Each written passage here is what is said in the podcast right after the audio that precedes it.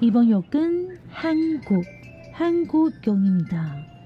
문을 열었습니다. 欢迎收听韩国客厅在你家，我是孝珍，我是泰妍。炸鸡买了吗？啤酒带了吗？一起来聊天吧。 안녕하세요，我是孝珍。我是泰妍。今天是 Happy Christmas，没错，我们是在星期六录音，然后你们会星期一听到。 因为我现在有点讲不出来是为什么我们两个干嘛？要在圣诞节还要录音，搞得我们好像没人约一样。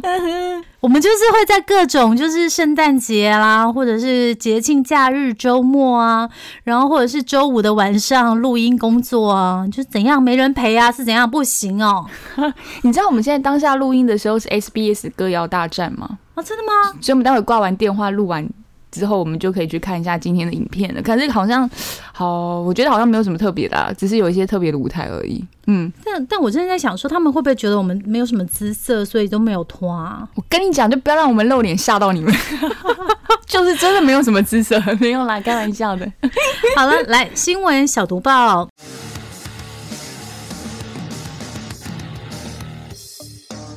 小毒棒，不能错过的韩国大小事。韩国新年特赦，前总统朴槿惠跨年后就是自由身。韩国政府在圣诞夜当天就是公布了新年的特赦名单，一共是三千零九十四人。最受到注目的是因为闺蜜们等案。入狱的前总统朴槿惠也在名单里头，他将在二零二一年的最后一天，也就是十二月三十一号被释放出狱。而目前呢，朴槿惠人正在三星首尔医院接受治疗。他说自己在住院期间不会跟任何的政治人物见面。那总统文在寅是表示说，这次的赦免是考量到朴槿惠入狱五年的健康状况，因为六十九岁的朴槿惠。今年是因为肩膀啊，还有背部的因素，就是好像有三度住院这样子。那文在寅是说，我们应该要摆脱伤痛、咒怨还有成见，朝着新时代阔步迈进。面对眼前的种种困难，全民迫切需要团结一心和互相包容的精神。但是在朴槿惠之前担任总统的李明博就没有被列入在这次的名单里面。诶，明年三月其实就是总统的大选嘛，韩国总统大选。那这个举动其实现在大家会想说，会不会对选情带来一些影响？那就等选完我们再告诉你好了。嗯，那我要补充一下哦，我们有念朴槿惠，也有念朴槿惠，因为有不同的念法，看你们喜欢哪一种。然后刚刚我真的很想想问文在寅，哎，他说就是因为现在韩国有种种的困难，全民迫切需要团结一心来互相包容。那我想问，就是释放朴槿惠之后，韩国就不会有 COVID 吗？我不懂，因为呢，文在寅政府的这个决定在朝野都引发争议。首先就是之前呢，就是抗议朴槿惠让他下台，烛光革命的共同伙伴，像是这个韩国国会议员沈香丁，哎，没错，就是一周上班四天的那一位哦，他也有是今年的韩国总统大选的候选人之一哦，他就公开谴责特赦朴槿惠这个决定让人难以接受，而且他还去问这个青瓦台哦，当初终止朴槿惠贪腐乱政呢，是因为这个烛光革命而走上街头的上千万韩国公民，那这么大的强大的公民意志，可是这个文在寅政府居然没有来问问大家要不要赦免他，然后就自己。盖一个章，就说哎，他身体真的不好，然后国民要团结，然后就直接推翻了，可以这样子的吗？是不是？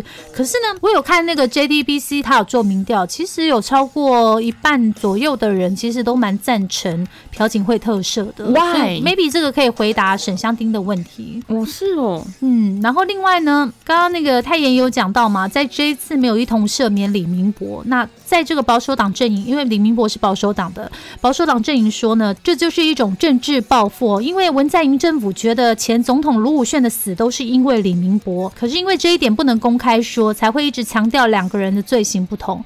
然后在韩国的中央日报，他有报道啊，他说中央日报有访问到一个了解青瓦台的执政党高层人士哦，他就说，其实文在寅总统对朴槿惠跟李明博两个人的想法非常的不同，就是他有时候可能因为那个刚刚有说过嘛，朴槿惠她的身体非常的不好，所以他可能会有露出一点就是。同情、啊、他身体不好嗯这样关，对不对？可是他从来没有做过任何对李明博的任何表示。嗯，嗯，就是可能他真的觉得心里就是觉得李明博真是坏死，然后再加上就是那个 MBC 抗议的时候，就发现说那个李明博他也就整个有介入这个媒体，然后去操弄舆论，然后还有就是在那个国情院里面啊，然后就是操纵选举结果，哎，反正就是真的很坏，所以我对李明博也没有任何表示。以上是来自国外特派孔孝真为大家带来的三月总统大选最新报道。哎，你搞得好像你住在那边，然后我有投票权一样，你们每天都在聊。对对对对对对对对。因为我不知道，我就真的觉得，就是李明博很多事情都会让我觉得，哦，真的这个人真的很糟糕哎。但是没有关系，全韩国最糟糕的总统叫什么？全斗焕。嗯，好。OK，下一条，不满防疫措施，韩国小商家团体决定集体停业。韩国中小风险企业部宣布，将从星期一，也就是二十七号开始，向营业时间受限的小商家发放一百万韩元的防疫补贴。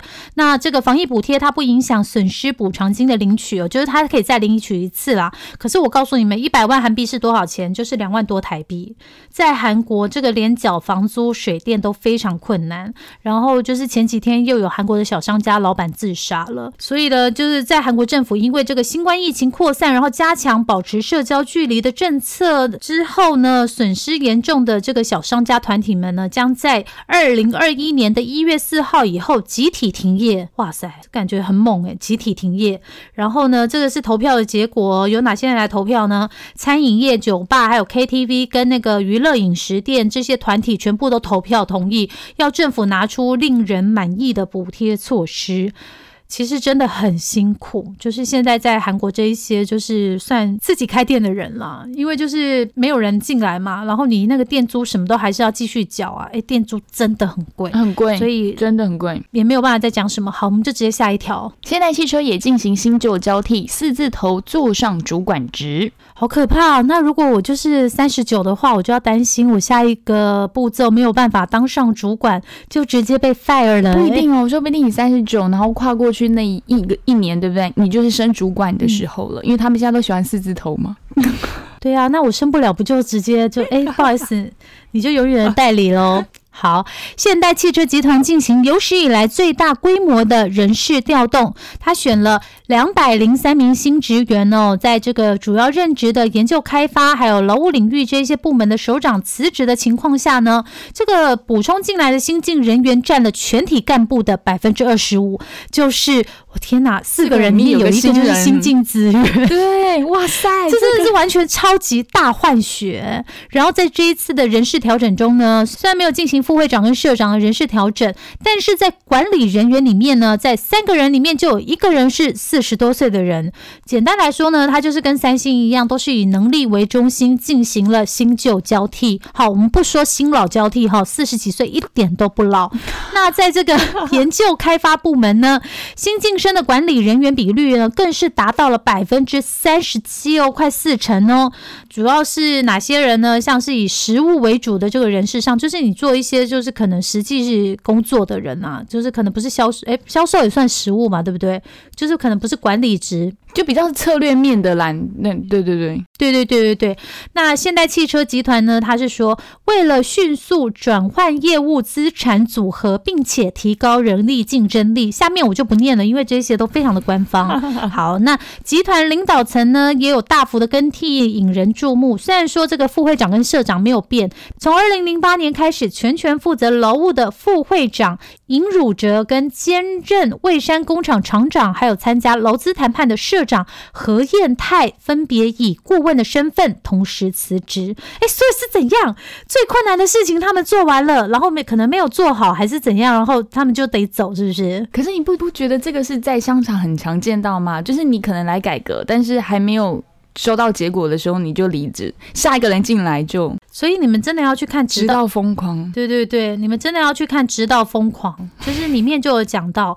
就是要要有人站出来被炒，然后被炒的那个人，因为要负担这个，就是要有人去扛下那个大幅炒人的那个后果嘛，那他就一定要被降职。但是降职之后呢，没多久一定会把他调到那个总公司，然后做很高的楼层，可能变成理事哦。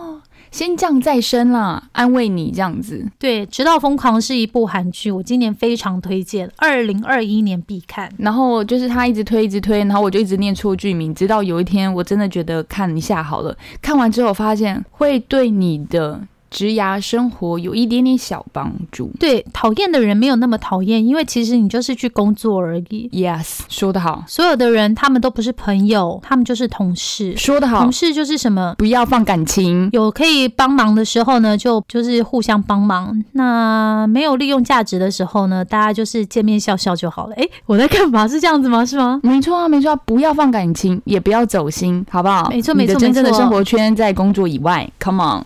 好，下一条。也是关于就是职场工作的也吼，韩求职者面试被问工作家庭如何平衡，然后他就提告了。没错，这个韩求职者呢，就是在韩国的求职者，因为先前呢，在韩国某一个地方的国营企业在招聘新职员的面试环节中呢，他就跟一个 A 小姐问说：“哎，那你结婚之后工作跟家庭很难兼顾，你要怎么应对呀、然后这个 A 小姐当时就说：“我觉得女性因为家庭原因不能兼顾工作是一个偏见，那我会照常也不会有疏失的履行自己的职责。”我觉得他算回答的很不错哦。嗯可是呢，这个面试官后来又一直提出类似的问题哦，提到这个 A 小姐就强调说。我先生会跟我一起分担家务，然后会确保正常的工作不受影响。可是，就算是他这样说了，这个面试官还是不断的跟这个 A 小姐说：“诶，那你要奉养公婆啊，然后还有，如果你老公对你加班不爽啊的看法啊，还有你要生小孩啊，之后还要养小孩啊，你有办法就是 cover 你的工作吗？反正总而言之，这位 A 小姐呢，最后她就在面试环节的时候被刷掉了，她就马上就跟韩国人权委员会投诉啊，说这个问女性求职者工作跟家庭如何平衡的这个问题就是性别歧视。然后这个人权委员会也很快反应，他说：“没错，在这个招聘面试的环节问这些问题呢，就是歧视。可是有什么用呢？这个国营企业最后还是会录录取他的啊。”对啊，我真的觉得，那你为什么不去问男生说工作跟家庭如何平衡？为什么只有男生可以在外面闯呢？诶，可是我跟你说，我最近就是我跟大家分享一下，我不知道周边有没有，就是我周边有一些朋友，他们也是觉得工作很累，然后他们就很想要在家里就是被先生养，也是也是真的有这样的朋友。真真实实有这样的朋友，就觉得诶，当黄脸婆是最棒的一件事，因为不用出去面赚钱。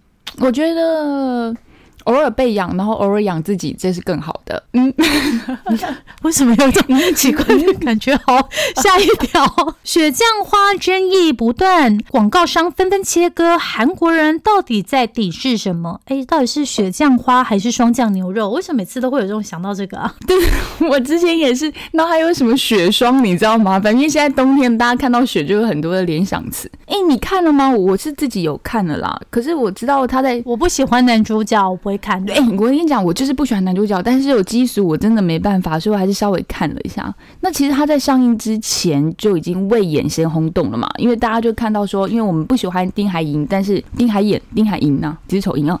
虽然我们不喜欢丁海寅，但是很多人是喜欢他这样的花美男系列的。然后还有像是世界级的韩团 BLACKPINK 的基础，是他第一次在小荧幕的处女秀吧，我算觉得是。然后他们两个合作，想大家就想说会擦出什么火花。可是是呢，我们国外粉丝是这样子看。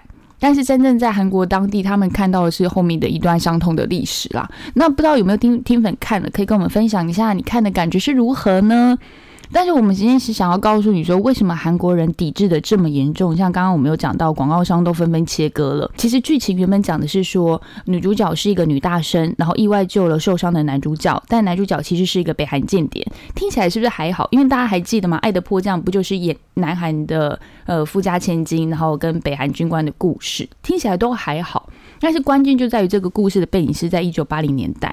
那我们想要讲一下，就是一九八七年的时候，对于韩国来讲是一个转捩点，因为它是民主运动六月的民主运动。那起因在于光州之前爆发的民主运动，然后当时的总统就是刚刚孝珍讲的全斗焕。他用了暴力镇压。那虽然压下来，但是其实人民在心中已经非常不爽，就是想要有推翻集权政府的这种念头，已经埋下了这种种子。然后这件事情到延伸到一九八七年的时候，就有大学生在警察调查的过程中，因为酷刑致死，最终爆发了六月民主活动，一共是有八百三十万人参与了这个示威。最后呢，就是那当时的总统全斗焕就下台了，之后诞生了韩国的第一位民选总统。那剧情呢，其实也是环绕在这个背景啦。可是大家都说它是扭曲了历史，因为它某。美化了某些角色，然后更是因为北韩间谍的这一个角色啊，让大家勾起了一些不好的回忆，所以整个韩国人就气炸了。本来前几天上礼拜才看到说是二十万人请愿，但是最新已经破了三十万了。然后大家就说一定要跟青瓦台说一定要停播啊！尤其是现在他们不是呃上了那个，大家很就很害怕，因为这样子的宣传让国外的人扭曲了这一段韩国的历史。然后所以很多广告商也开始切割，但是 JTBC 的电视台表。示说，咱们是不会停播的，我们还要在圣诞节的周末连续三天播出三集，希望之后剧情的公开能够解开了一些观众对于这一次的误会。嗯，但是我想要跟大家说，我在这个韩国的网页上看到的东西哦，其实呢，除了这个扭曲历史的这个争议以外呢，有人又有说，其实呢，基索这个嗯发音跟演技。并不是很好，这个问题呢，就因为扭曲历史这个大的帽子，让大家没有看到。其实我不要这样讲，对不对？因为其实基叔他在咬字的时候，他其实不是不是特别清楚，他他是他有自己的一种调啦，所以可能就是有一些对啦，这个也不好说。但是就是像你看哦，虽然她是 Blackpink，就是已经是世界级的韩流女团了。但是还是没有办法盖过演技这块，因为韩国人在对于演技这块还是非常挑的。尽管你多有名，但是对于演员这条路，偶像跟 idol 又是完全不一样。在韩国的地位，大家知道原主女神李孝利吗？她演的韩剧也没有一部是收视率好的，所以基础不要难过哈。好，那下一条。你知道 Lookbook 吗？韩国最近争议的 YouTuber 事件是什么？哎，你知道 Lookbook 吗？I don't know，看书吗？OK，you don't know，I will tell you。最近韩国在 YouTube 的事件里面呢，就是流行一镜到底的换装穿搭影片。他们说这个叫 Lookbook，怎么说呢？那 YouTuber 只穿着内衣内裤。就是只有内着啦，然后身材就完全展露出来，然后就是为了要让女性观众看到最真实的衣服穿搭，就是他们会穿的内衣内裤，然后去旁边就会放的一些衣架，有没有？他就会穿一些衣服让你看怎么搭配或是怎么样的穿搭会比较时尚这种感觉。可是呢，这当然也吸引了很多男性观众的追捧，甚至呢，有人说有些男性观众呢就把这种片。当成闲尸片来看，因为不是因为就是我懂我懂我懂，但是我就是受不了。对，好，那一旦有人歪楼了，自然就会有争议出现了，对不对？然后呢，最近就是有一位韩国 YouTube 的影片是穿着大韩航空公司空姐制服的影片，那直接就是在里面就是穿着内衣内裤，然后就是有。空姐不是都要穿那个丝袜吗？她有这个举动，然后让网友就说：“你根本就是在欺负空姐啊！我们的空姐原本好的形象都就是被打坏了，什么什么之类的。”然后那时候争议出来的时候。好像已经是两三百万点击，然后我今天早上看的时候，它已经快要接近五百三十万的点阅人数了。你就是吵得沸沸扬扬的，啊，然后很多人也来看说，哎，到底什么叫做 Lookbook？然后到底怎么拍的？为什么拍到会变成这样？可是我自己看完呐，可能因为我大概知道 Lookbook 是怎么样的模式，所以我看完之后就觉得，本来就是这样穿衣服，只是可能他的。穿的制服是比较敏感一点的啦，就是每个人看的方式不一样。我只能说，就是可能你心不正，人也很难正。对对对对对，嗯。然后所以就会很多人像我这样子，又因为这样的事情去关注了这个影片之后，也有人就是持出了正面的想法，觉得那 YouTube 的身材很好啊。他其实也就是 Lookbook 的另外一个示范，觉得没有什么。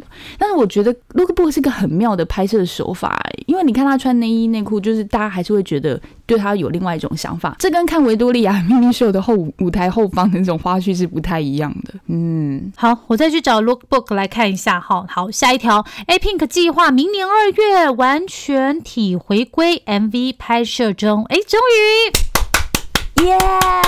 那这个消息呀、其实之前我们不就讲过那个，就是 N D 啊，A Pink 的成员 N D 在演那个《酒鬼都市女人们》最终放映的采访里面，他就有透露说，哎，不久前还有跟那个成员们见面了。那大家都一直有在讨论回归，那个时候大家就是好期待哦，如果真的能够成功，该有多好了。没有想到好消息就释放出来喽。其实 A Pink 他们今年是出道十周年，所以今年也有庆祝十周年这个计划，然后又在年底宣布将在明年二零二二年的二月回归，现在正在忙着准备中，然后在经济道的某处拍摄 MV 了，那让粉丝非常期待。而且因为这次让粉丝最开心的事是六人完整体回归，为什么是六人呢？因为其实那个纳恩嘛，之前就是在合约到期的时候，他就没有跟原公司续约，是去了 YG。然后呢，但是因为那那时候就有说，这之后还是 A Pink 有活动的话，还是会以 A Pink 的成员身份参与。那没有想到呢，这一次试出来的照片就有纳恩喽所以他也会参加这一次的回归活动喽。大家就期待一下，这次会有什么新的风格。好，好了，今天最后一条新闻是韩国青年第一份工作近半是短期打工，大家转向买乐透和虚拟货币。大家是不是听得有点补飒飒？简而言之呢，就是韩国青年们的经济条件正在急趋恶化。根据韩国统计厅统计哦，韩国青年毕业之后第一次找到有工工作，一年以下这种打工 part time 的比重，在今年占了百分之四十七哦，而在六年前还只有百分之二十左右。当然，我这应该也是跟今年的新冠肺炎有关系啦。所以随着这个好工作的消失啊，放弃求职的青年哦越来越多。像是去年不工作、不学习、不求职的青年三不足，首次超过一百七十万人。其中的一些人呢，就是住在家里面，然后也没有人理，在踏出社社会之前呢，就是被排除在这个劳动市场外了。也有一些年轻人呢，大概超过一百三十万人是在每一个地方都有欠债，应该就是刷了很多信用卡嘛。而且因为刚刚有跟你们讲嘛，他都是打工，都是 part time，所以很难还债，所以很多人呢，他就开始去买乐透、彩票或者是虚拟货币。我看到这个数字，我有点吓一跳。他说，二十多岁的年轻人家庭啊，每个月买乐透的金额呢，从二零一九年的两百九十五韩元增加到今年的四倍，达到一千两百二十四韩元呢、就是买这个的人越来越多。因为其实像孝珍我自己的话，我是不买乐透，因为我知道我自己没有什么财运，我宁可拿那个钱去买饭吃，或者是点一份盐酥鸡的鱿鱼，或者是盐酥鸡没都好错。，我们两个就是这样子的人。然后今年上半年呢，这个青年新开设的虚拟货币账户呢，也也达到三百四十三万个，也是非常的多。因为真的好多越来越多的人就是靠着这个虚拟货币致富。可是其实呢，你如果去看一下那个比例，其实可能一百个或者是一千个人里面就只有一个。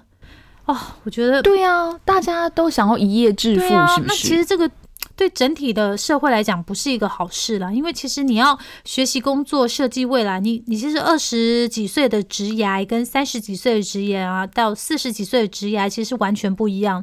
可是你现在一踏出社会，你就是想要先就是这种暴力快速致富。然后这种梦想的致富的方式来投资，然后可能你就是也不想要去好好的工作，或者是在学习一些东西。我觉得这个其实不是非常的踏实啦。反正总而言之，这是今天最后一条新闻。因为新的一年又要到了，希望大家就是下一年的时候呢，会有一些新的规划。嗯，至少现在大家过年还可以领红包吧？哎，不对，我们这个这是包红包了。好啦，来跟大家分享一下我们的近况。还记得上个礼拜的时候，我跟大家说，哎、对，我还在隔离嘛。然后冬至的时候，那个饭店不是说会有那个就是 for 华人的冬至，然后会给你一个饭店的冬至鲍鱼餐吗？然后我就非常的期待。结果来了之后呢，真的有鲍鱼一颗，然后跟一朵花菇，然后跟几片的那个蔬菜。啊、我吃完之后，当天你问太爷，我立刻传简讯给他，我说好空虚，我好饿饿。死了。然后，哎、他那个鲍鱼是不是粒包啊？对，啊，就是这样子的，没有，一粒的鲍鱼，但不是不是到那个烧麦上面那不是不是不是，就是一整颗的那种鲍鱼。如果是那个，我会更生气。没有，就是也是真的很好，因为它也是真的很好，因为它就是送给你一一颗鲍鱼嘛。可是真的对我来讲，那个分量不够，所以我就立刻又加点了披萨，就是一整盘的披萨，对，就是你可以想到那个，我居然全部吃完了。哎、我真的要跟大家分享，因为他有拍那个披萨的照片嘛。哎、他那个 cheese 怎么这么多啊？我觉得是因为，因为我点的是玛格丽特披萨，然后它上面居然没有罗勒叶，他为了弥补没有罗勒叶的这个事实，然后就是撒了很多的 cheese。我觉得我对罗勒叶是一个非常要求的事情，别想骗我。他想说，你不是点了鲍鱼，你可以把鲍鱼放上去。鲍鱼玛格丽特，而且我那一天就是、就是因为快要 check out 了，然后他就是要结账嘛，然后结账以后我才知道说，天哪！之前帮我订饭店的人就是帮我订了瑜伽垫，然后那个瑜伽垫是要额外收钱的欸、因为我自己有带瑜伽垫，然后我完全没用。然后我第一天进饭店的时候，我还想说，哇塞，这么好啊！每间隔离饭店都有附瑜伽垫，搞了半天那要钱。然后就帮我订饭店的人就说，他其实一开始就有说要 can 掉，可是他们的那个 booking team 就是非常的强硬，就是不给 can。我真的觉得这些隔离饭店的人就是欺负，就是吃定你要隔离，然后就是你知道嗯，怎样，这个规则非常的那个不弹性。那你要打给你要打给奥地利的那个总经理吗？我在想，我要是要写信控，就是抗议他或者什么之类的，因为我觉得真的是非常过分。这些隔离的人不是罪犯，也不是嫌疑犯，是你们的客人呢、以后老娘都不想去了，真的鸡歪到爆炸。但是，就是我对于隔离这件事呢，觉得它有一个非常好的地方，所以我一直推荐泰妍来隔离。泰妍即将在明年呢进入那个写论文的重要时期。写论文最重要是什么？专心，不被打扰。所以我就说，你快点来一起隔离二十一天吧。你可能隔离二十天就写出来了，真的不会有人打扰你，而且你想出来也没有办法哦，是形式，形式。哦，然后重点是那时候我就跟他说，哎、这是个好方法。那如果万一没有写出来的，然后我们说，如果万一没有写出来，讨论另外方法是，你就赶快立刻回台湾，因为还要再隔离二十一天，所以你怎么会有四十二天跟大家断绝关系？你 总是写出来吧？写出来啊！重点是是，哎、推荐给各位就是要写那个硕士论文或者是博士论文的人，真的可以考虑一下。你就是想个办法去隔离，然后就是找一个风景明媚的地方啊，是不是澳洲昆士兰也要隔离啊？我不知道，我不知道，要查一下。就是你们，哎、就是去隔离啊，然后写写完之后就直接太在澳洲玩一下。吧？太贵了吧？这是什么东西啊？那个论文价值多少钱啊？几十万还是十几万？可以不要这还？是去正大图书馆就好。我觉得正大图书馆真的很适合写论文，很安静。没有，你就上山就好了，然后找个没有 WiFi 的地方。不行，还是要有 WiFi 啊，不然你要怎么找资料？查资料 真。的哦，我真的觉得很感谢有那个孝真的存在，因为他会时时刻刻提醒我，小姐你的论文呢？小姐你的论文呢？你知道我现在都常常就是分心到一些我觉得无法理解的地方。哎、你知道吗？当工作跟论文在一起的时候，是真的很难去嗯，平衡的。我们刚刚不是讲到一条吗？就是说那个女性的那个面试者的时候被问到什么工作跟生活怎么平衡。那时候我们在上学的时候，老师也最常问我们一句话：那你工作跟学业怎么平衡？你知道我们一年级都怎么回答吗？一年级一定要回答我们以学业为重啊。然后你看到二年级的时候，大家都开始啊，因为工作的关系没有办法到学校上课。可是没有赚钱，我们怎么付学费、对呀、而且毕竟我们就是边工作边念书进修的人，当然这种比重大家自己还是要很会拿捏啦。但是因为毕竟嗯，有心里有准备想要来念书，一定会有播出时间的，那就是自己调配的事情。但是论文这种东西真的是自我的战争，他没有是规定你那个时候三个小时一定要坐在学校里面，你这是自己要挤时间的。那你一懒惰，你松懈的话，啊，你可能就要延毕了。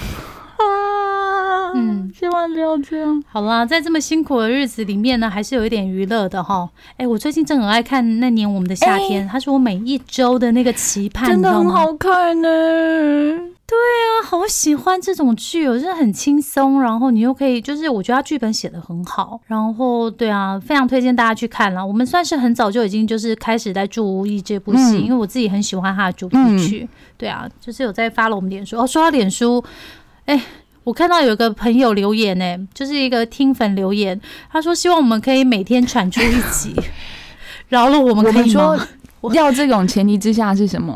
要有 sponsor 人啊赞，助我们做节目啊？对啊，没有，我们也是要上班赚钱养自己，跟那个你知道吗？就是也是要花时间写东西，然后就是买电脑，然后买麦克风，这些都要钱真。的。我们要是没有，哎、等一下麦克风，我们大家第一有时候届的赞助来，时候是人家 赞助我们买电脑，我们买电脑，哦买电脑，买电脑啊，对。